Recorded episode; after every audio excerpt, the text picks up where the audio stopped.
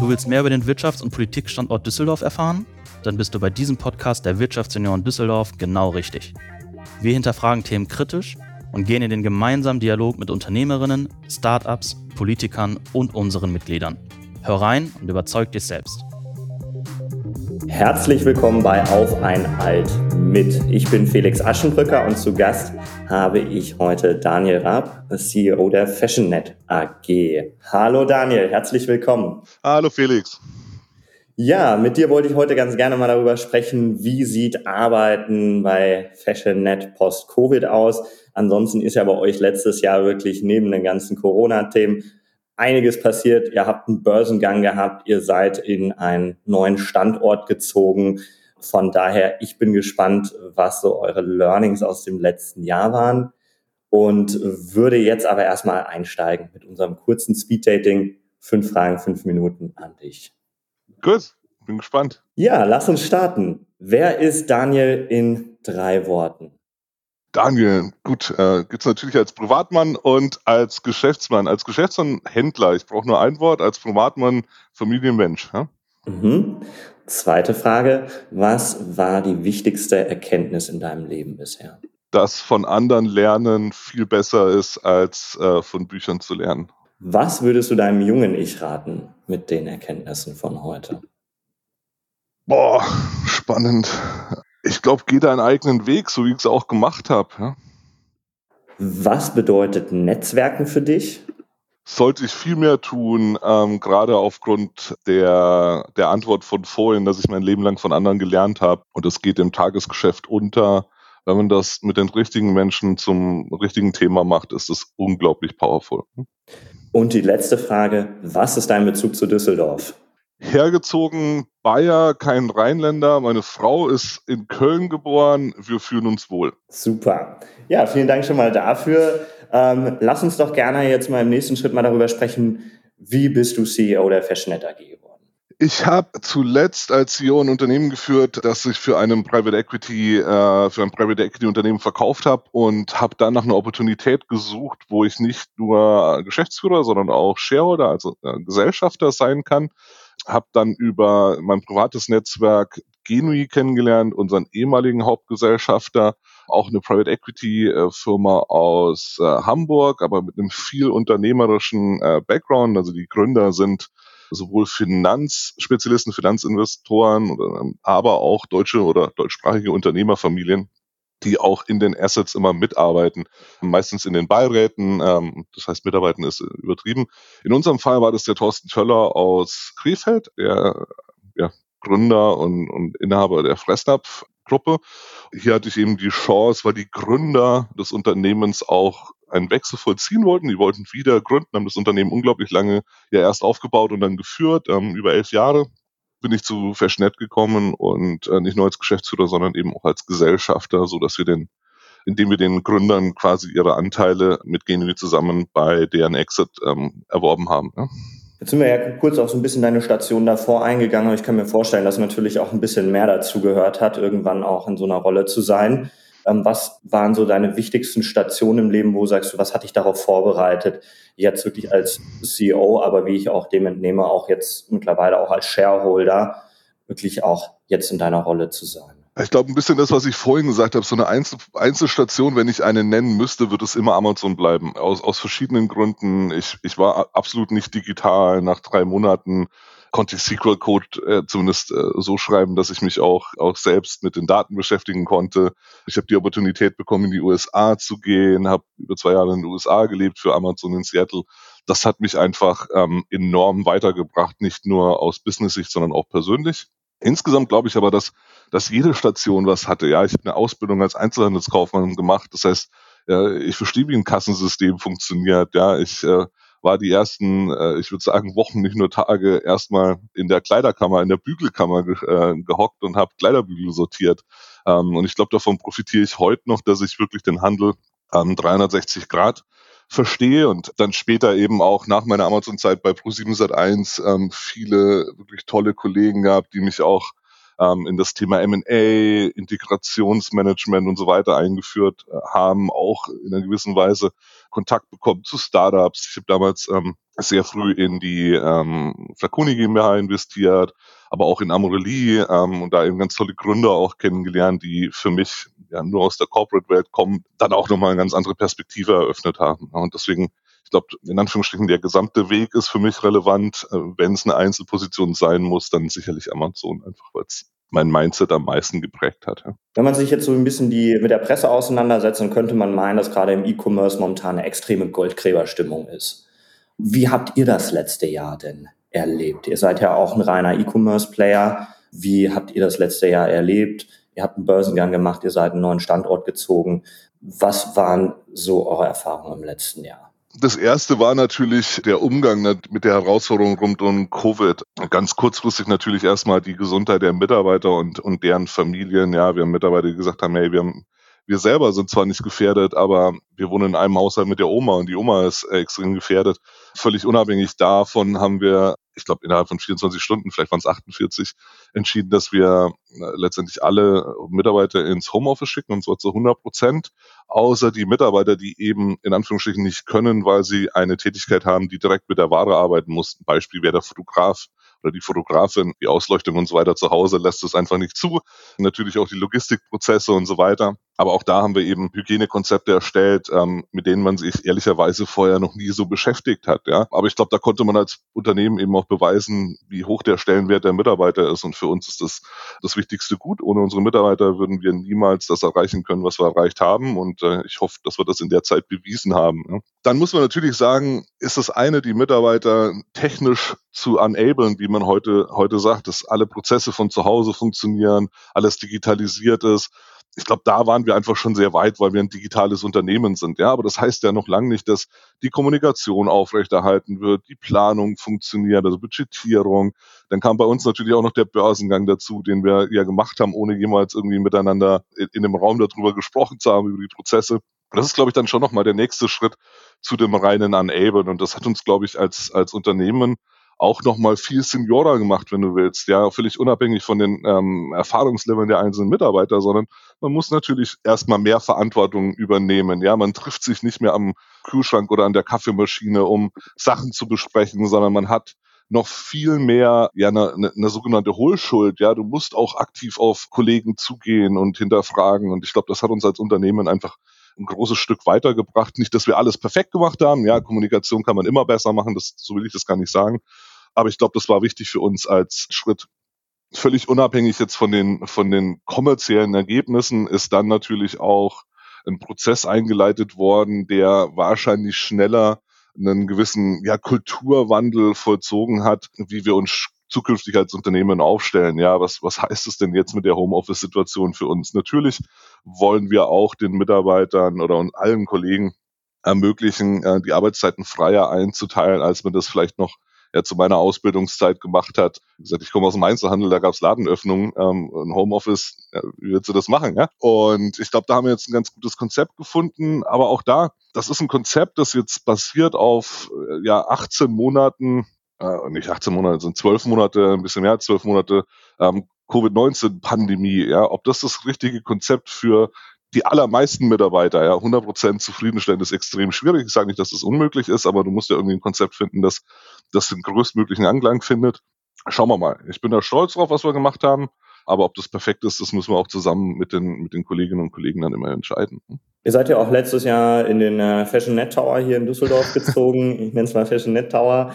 Ähm, das heißt, habt euch da einfach auch vom Standort neu aufgestellt, vergrößert natürlich auch mhm. mit der Planung weiter zu wachsen. Jetzt äh, mit äh, den Erfahrungen von mehr als zwölf Monaten Homeoffice. Gab es eine Einweihungsparty? Hat den Tower mittlerweile überhaupt schon mal jemand von innen gesehen? Wie geht ihr damit momentan um? Braucht ihr den zukünftig überhaupt? Genau, ich fange mal mit einer letzten Frage an. Ich bin 100% überzeugt, dass Büroflächen auch in Zukunft weiter wichtig bleiben. Und warum? Weil ich 100% davon überzeugt bin, dass Kolleginnen und Kollegen miteinander sich besser weiterentwickeln als individuell zu Hause. Das heißt nicht, dass wir, wie gesagt, den, die größtmögliche Flexibilität ermöglichen.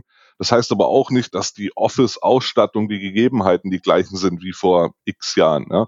Wir haben zum Beispiel entschieden, dass wir die Flächen an, ich sag mal, klassischen Arbeitsplätzen wirklich kleiner machen als ursprünglich ge geplant. Das heißt jetzt nicht, dass nicht jeder irgendwie einen Arbeitsplatz bekommt, aber die Zeit, die im Büro verbracht wird, wird vor allem auf Projektarbeit, auf Kommunikation, auf Teamwork fokussiert sein. Ich habe in einem Meeting mal zu dem Thema gesagt, das Schlimmste wäre, wenn ein Mitarbeiterin oder ein Mitarbeiter kommt und den ganzen Tag E-Mails macht. Warum soll sie dafür im Büro sitzen? Ja, jeder mhm. kann immer im Büro sitzen, aber nur wenn die Person das auch möchte. Ja? Und so ist es für uns einfach wichtig, dass wir ja Sozialflächen oder wie auch immer man das, das nennt, viel mehr Meetingflächen in verschiedenen Größen, ja, eins zu eins Meetings, wo man viel Feedback geben kann. Da braucht man irgendwie den geschlossenen Raum, ja, damit das auch ein intimes Gespräch ist, in Anführungsstrichen. Größere Meetingräume, wo zum Beispiel ja unsere ITler, die ja nahezu täglich in, in, in Stand-up-Meetings arbeiten, äh, sich wohlfühlen und weniger, ich sag mal, aneinandergereihte Arbeitsflächen, die, ich sag mal, so ein bisschen eher an die moderne Fabrik erinnern. Das, das wollen wir so ein bisschen zusammenschrumpfen und dann bin ich überzeugt, ähm, dass Office-Flächen in Zukunft auch wichtig bleiben. Ne? Jetzt musst du mir helfen, was der erste Teil der Frage war. Jetzt habe ich zu lange über den zweiten oder dritten Teil gesprochen. Ja, ja es ging äh, ein bisschen da in die Richtung, wie verändert sich das Arbeiten dann generell für euch? Das heißt, wie wichtig ist noch der Standort? Das hast du ja gerade schon mal erwähnt. Aber auch jetzt aus den Erfahrungen von zwölf Monaten zum Thema stationär vor Ort. Ich habe verstanden, da geht es dann mehr um die Zusammenarbeit. Das heißt, es soll keiner ins Büro kommen, um einfach nur abzuarbeiten. Das kann man letzten Endes auch zu Hause machen. Wenn wir jetzt aber mal über euer Konzept ein bisschen sprechen, habt ihr klare Anforderungen? Das heißt irgendwie drei Tage Homeoffice, zwei Tage Office oder wie geht ihr mit dem Thema um? Wie gesagt, haben wir, ähm, wir haben das jetzt eben basierend auch auf der schwierigen Zeit Pandemie irgendwie beschlossen. Ja, was für mich im Fokus stand ist, ich möchte eine Zeit haben, wo sich wirklich alle miteinander im Büro treffen, weil ich glaube, es ist extrem wichtig, dass jeder involviert ist, jeder die Chance hat, an der Gesamtleistung zu partizipieren. Was ich damit meine, ist, dass jeder involviert ist. Ja, ich glaube, dass das alles nur ein Teamerfolg ist. Und deswegen haben wir jetzt eine Lösung definiert, die so aussieht, dass wir Dienstag und Mittwoch die äh, Mitarbeiter ins, ins Office bitten, allerdings nur für eine Kernarbeitszeit von fünf Stunden pro Tag. Die geht auch über Mittag, ich glaube, äh, nehme ich jetzt nicht beim Wort, ich glaube 10 bis, bis 15 Uhr. Ja. Wir sagen, das, das sind diese zehn Stunden in der Woche, wo wir die Mitarbeiter gerne alle zusammen im Büro haben, wo wir ja, All-Hands-Meetings, also wo alle zusammenkommen, wo wir schon fix Team-Meetings und so weiter abhalten und wo möglichst auch nicht gereist wird. Ja, das sollte man dann eben auf Donnerstag, Freitag und Montag verschieben. Ähm, wir haben uns für den Dienstag und Mittwoch entschieden, einfach um den Mitarbeiterinnen und den Mitarbeitern ja auch einen möglichst langen Zeitraum, wo sie in Anführungsstrichen away sein können, also von wo auch immer arbeiten. Ja, aber das ist ja auch egal, ob du jetzt von zu Hause, von dem Haus deiner Eltern, deiner Lebenspartnerin, deines Lebenspartners, von wem auch immer arbeitest, kann mir ja eigentlich egal sein. Ja? Du musst ja nur die technischen Voraussetzungen haben, damit du deine, deine Arbeit ähm, erledigen kannst. Ja? Und das war für uns jetzt einfach mal das Konzept, das wir ja festgezurrt haben und mal schauen, ja, wann das erstmal getestet werden kann. Ja, das, das wissen wir ja alle nicht. Und wie erfolgreich es dann ist. Ja, es sind, sind die Kolleginnen und Kollegen happy damit. Mir war einfach nur wichtig, nicht zu sagen, jeder muss zwei Tage da sein, sondern mir ging es um dieses Zusammen da sein. Ja? Ähm, und dann jetzt im ersten Schritt auch jeder. Ja? Dann gibt's immer Argumente, dass man sagt, keine Ahnung, muss die IT jetzt unbedingt gleichzeitig mit weiß ich nicht, was für eine Abteilung zusammen sein. Und ich glaube schon, ja, aber das ist einfach, das funktioniert alles nur im Team, auch wenn man nicht täglich miteinander arbeitet. Mhm. Wie groß seid ihr jetzt insgesamt? Ich glaube 150. Ja, wir haben die Logistik ja outgesourced bei einem Logistikdienstleister, unserem Partner. Dementsprechend sind wir meist in äh, Mitarbeiterzahl deutlich geringer, als man denkt. Ja. Mhm. Du hast vorhin ähm, ganz schön im Speeddating schon angesprochen, das Beste, was man tun kann, ist von anderen lernen, mhm. ähm, anstatt auch ein Buch zu lesen. Der Podcast richtet sich natürlich auch an junge Nachwuchsführungskräfte oder generell auch an junge Fachkräfte. Von daher mal die Frage, wie geht ihr damit bei FashionNet um? Wie entwickelt ihr euch im Team äh, weiter? Individuelle Entwicklung? Wie sehen Karriereentwicklungen aus? Wen, wen braucht ihr da? Genau, ein Punkt, der sicherlich nicht perfekt ist. Ähm, Training und Weiterbildung ist ein Bereich, an dem wir noch extrem viel arbeiten können. Ich glaube, dass ähm, dass wir große Opportunität für viele bieten, weil man ähm, bei uns sehr, sehr schnell sehr, sehr viel Verantwortung bekommt. Ja, wir sind extrem flach in der Hierarchie. Jede Kollegin, jeder Kollege hat einen, einen direkten Verantwortungsbereich und dann hoffentlich mit einer Führungskraft, die auch äh, gut aus- und weitergebildet wird, davon profitieren, dass man auch von anderen lernt. Das heißt aber nicht, dass wir nicht auch externe ja, Trainings anbieten, interne Trainings anbieten. Aber ich glaube, das können wir alles noch viel, viel besser machen. Ja, das ist, ist sicherlich nicht auf dem Niveau, wo wir unbedingt mal hinwollen. Aber wir haben Kollegen, die innerhalb von wenigen Jahren äh, ja, unglaubliche Millionenbudgets, wenn man so sagen will, verantworten, weil sie sich da einfach ganz schnell reingefuchst haben und sich mit Hilfe von Kollegen, die einfach schon mehr Berufserfahrung haben, unglaublich schnell weiterentwickelt haben. Und ich glaube, das kann man vielleicht in einem klassischen Konzern, nicht, dass ich das schlecht mache. Ich habe auch in meinem Leben immer von Konzernen und, und, und den Bildungsweg ähm, in einem Konzern profitiert. Aber wenn man das möchte, dann glaube ich, sind wir ein ganz, ganz toller Arbeitgeber. Ja. Mhm. Wenn wir so mal nochmal zurückblicken auf das Jahr, was war so das wichtigste Learning von euch? Also gerade im Hinblick darauf, ist irgendwas so gelaufen, wo du heute sagen würdest, würde ich heute nicht mehr so machen oder so unterstützen? Ich glaube, dass es ganz, ganz wichtig ist, dass die Prozesse Schulung haben wir gerade eben angesprochen, eben auch gleichgezogen werden, ja. Und die digitalen Schulungsmöglichkeiten beispielsweise sind noch lang nicht so gut, wie, wie wir die gerne hätten, egal ob extern oder intern. Und ich glaube, da hätten wir uns schneller und besser darauf vorbereiten können. Das geht einfach schnell unter im täglichen, äh, im täglichen Arbeiten. Jeder ist ja mit seiner eigentlichen Aufgabe beschäftigt ähm, und, und denkt dann immer wenig an die ja, ich würde sagen, unterstützenden Aufgaben und, und, und Schulung und Weiterbildung ist etwas, worauf ich nicht stolz bin. Das können wir viel besser machen und ist ein äh, großer Fokus für dieses Jahr, ähm, dass wir uns da weiterentwickeln. Ne? Wir haben zum Beispiel das erste ja, Leadership-Training äh, rein digital auch letztes Jahr abgehalten, noch äh, zum Ende des Jahres, ähm, wo wir anfangs eben nur eine physische Möglichkeit hatten. Das war, glaube ich, auch gut, aber da müssen wir uns besser und schneller weiterentwickeln. Mhm. Wenn wir jetzt auch noch mal ein bisschen weiter in die Zukunft schauen, gerade auch hier regional betrachtet, ist Düsseldorf ja auch eine Pendlerstadt. Ich glaube, das legt sich natürlich, weil wahrscheinlich viele wie ihr auch das Konzept haben werden, dass man mehr Flexibilität anbietet.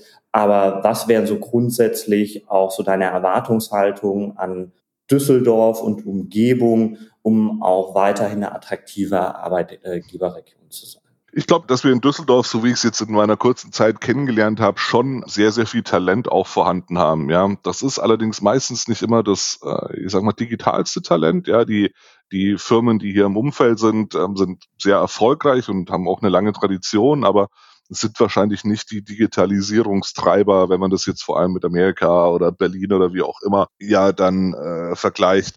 Ich habe aber überhaupt kein Problem mit dem Standort. Wir sind durch den Flughafen gut angebunden. Ich glaube auch, was die Bahn angeht, die der Mietspiegel ist, glaube ich, ein bisschen hoch. Das sind ja alle so Faktoren, die irgendwie auf die Mitarbeiterzufriedenheit einzählen. Aber da können wir eben auch viel mehr machen, wo zum Beispiel Mitarbeiter, wenn sie denn gerne äh, im, im Grünen wohnen, ja viel flexibler jetzt sind und nicht so häufig pendeln müssen. Wir haben heute schon Mitarbeiter, die aus ja, Oberhausen, Wuppertal und Co. kommen, also nicht, nicht nur direkt aus Düsseldorf.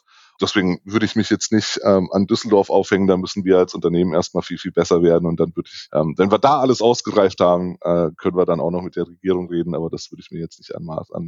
Anmaßen sorry. Ja, Daniel, vielen Dank. Ähm, vielen Dank für die Insights, die du uns gegeben hast und wie ihr gerade aufgestellt seid. Ich wünsche euch da viel Erfolg, dass die Konzepte greifen, dass ihr da euren Weg weitergehen könnt und vor allem, dass ihr natürlich perspektivisch auch mal was von eurem neuen Standort habt. Das glaube ich schon. Wie gesagt, so, eine Entscheidung trifft man ja auch nicht für einen Tag, sondern für eine lange Zeit und da bin, bin ich überzeugt, dass die Mitarbeiter den auch genießen werden. Alles Gute. Danke dir, Felix. Bis bald. Tschüss. Bye.